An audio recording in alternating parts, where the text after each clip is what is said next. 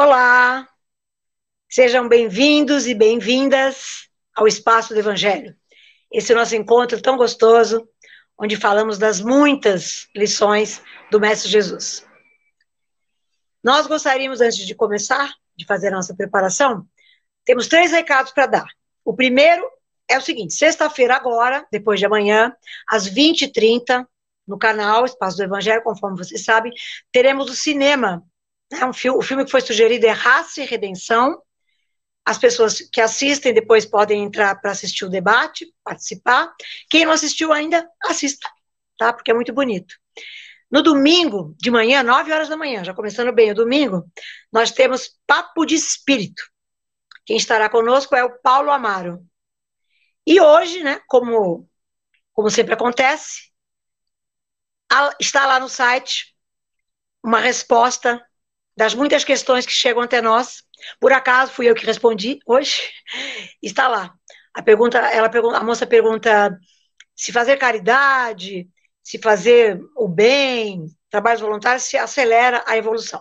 Então a resposta está lá para quem desejar saber, ok? Então assim vamos muito tranquilos, agradecidos por estarmos aqui mais uma vez e vamos elevar bem o nosso pensamento. Vamos nos sintonizar com nossos mentores individuais.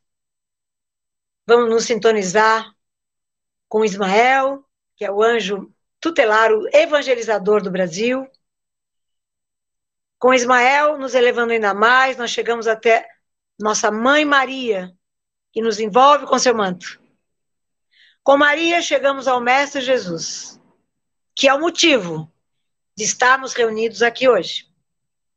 E com Jesus, chegamos a Deus, nosso Pai. E dessa forma, agradecidos por esta oportunidade que estamos tendo, vamos dizendo com o coração: Pai nosso que estais no céu, santificado seja o vosso nome. Venha a nós o vosso reino. Seja feita a vossa vontade assim na terra como no céu. O pão nosso de cada dia nos dai hoje. E perdoai as nossas dívidas, assim como nós perdoamos aos nossos devedores. Não nos deixeis cair em tentação, mas livrai-nos de todo mal. Que assim seja, graças a Deus, graças a Jesus. E neste instante vamos receber a nossa colega Analice, que desenvolverá o tema de hoje. Boa tarde a todos. Que a paz e o amor do Mestre Jesus nos envolvam hoje e sempre. Paulo, na sua carta aos Hebreus, no capítulo 10, versículo 36, nos diz: De fato, é de perseverança que tendes necessidade. E falando de perseverança, nós fomos fazer aí uma pequena pesquisa. Perseverança é uma qualidade daquele que persiste, que tem constância nas suas ações e não desiste diante das dificuldades. Perseverar é conquistar seus objetivos devido ao fato de manter-se firme e fiel aos seus ideais e aos seus propósitos. Um sinônimo para perseverança é persistência, assim também como tenacidade e constância. A perseverança é uma qualidade que aparece frequentemente ligada à fé mais de um versículo bíblico fala nesta qualidade do fiel e está ligado à evangelização e à prática da fé cristã, em que se acredita que ter perseverança é a qualidade de seguir Jesus, mesmo diante das dificuldades e ou tentações, e sempre fazer o bem. Divaldo Franco, em um artigo publicado no jornal A Tarde, em julho de 2020, nos disse: a perseverança é uma virtude pouco levada em conta. Na realização de qualquer objetivo existencial, ela é chamada a exercer a sua função ante os inevitáveis desafios que se encontram pela frente. Todos os empreendedores das diversas realizações tiveram a sua ajuda para que alcançassem a meta que se propunham. O homem e a mulher de bem, invariavelmente, apoiam os seus ideais nessa fonte maravilhosa de resistência, que lhes permite continuar o labor nas horas mais difíceis, persistirem quando todos os fatores conduzem ao desânimo e à desistência. É por seu intermédio as realizações mais graves e desafiadoras que exigem a coragem do prosseguimento com entusiasmo, a fim de que seja possível alcançar a vitória. O cansaço, o tédio, assim como outros fatores que fazem parte do dia a dia do trabalho, são inimigos cruéis dos ideais de engrandecimento da criatura humana, levando-a à interrupção do empenho e automaticamente desistindo da sua continuidade. A perseverança é a força interna que levanta o moral e torna-se essencial para ver-se a plenitude do objetivo buscado.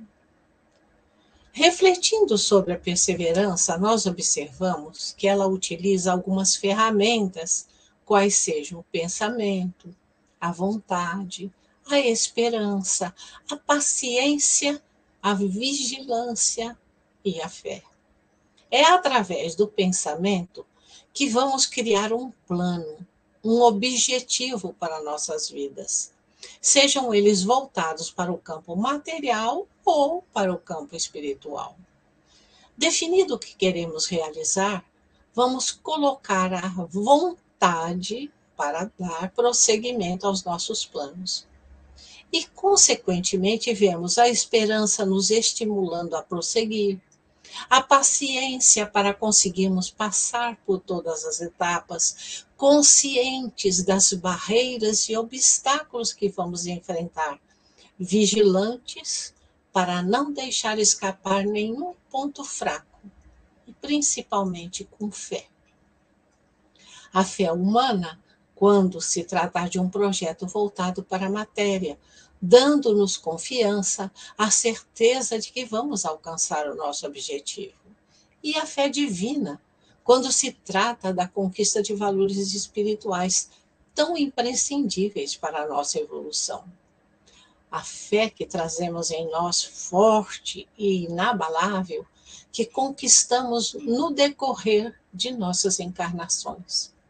Fé que nos conforta, na certeza de que estamos empenhados e também amparados cada vez mais pelo Pai que nos ama e deseja que todos aproveitemos as oportunidades que temos de fazer o bem na prática do Evangelho, que nos ilumina e proporciona paz e sabedoria são essas qualidades que nos fortalecem, que não deixa que sejamos envolvidos pelo desânimo, pela melancolia, pela revolta injustificada, pelo desespero, estacionando durante muito tempo, nos tirando do roteiro pré-estabelecido.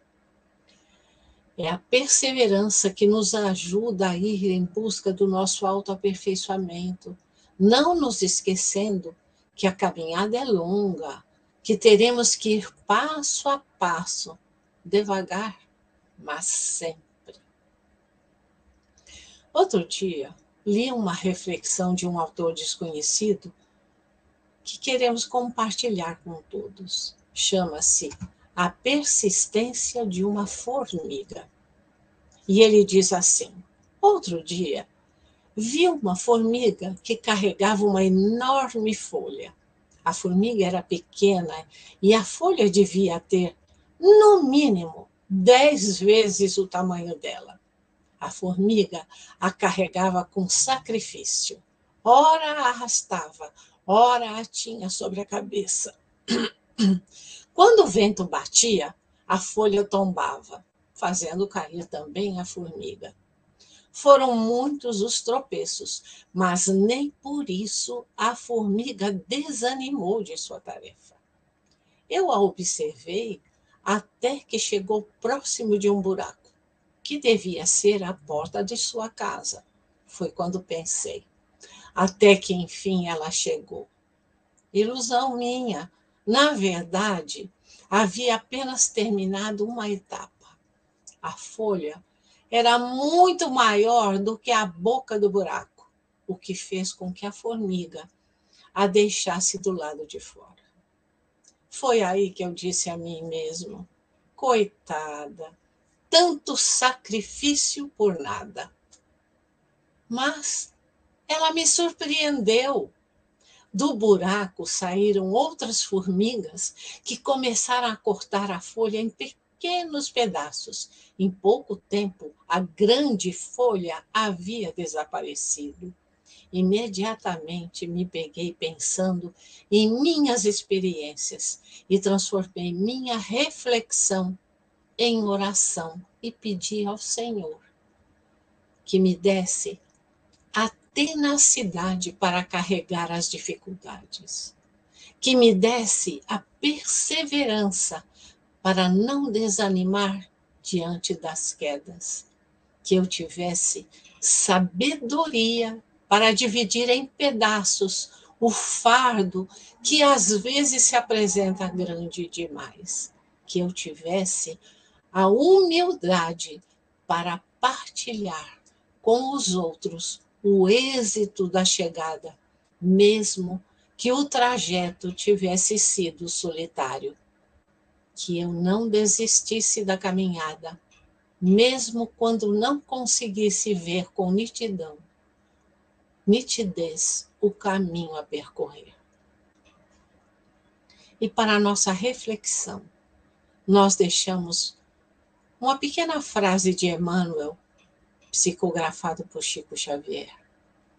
Ele nos recomenda: onde esteja a possibilidade de sermos úteis, avancemos de ânimo forte para a frente, construindo o bem, ainda que defrontados pela ironia, pela frieza ou pela ingratidão, porque conforme a palavra iluminada do apóstolo dos gentios, Deus não nos deu o espírito de temor, mas de fortaleza, amor e moderação.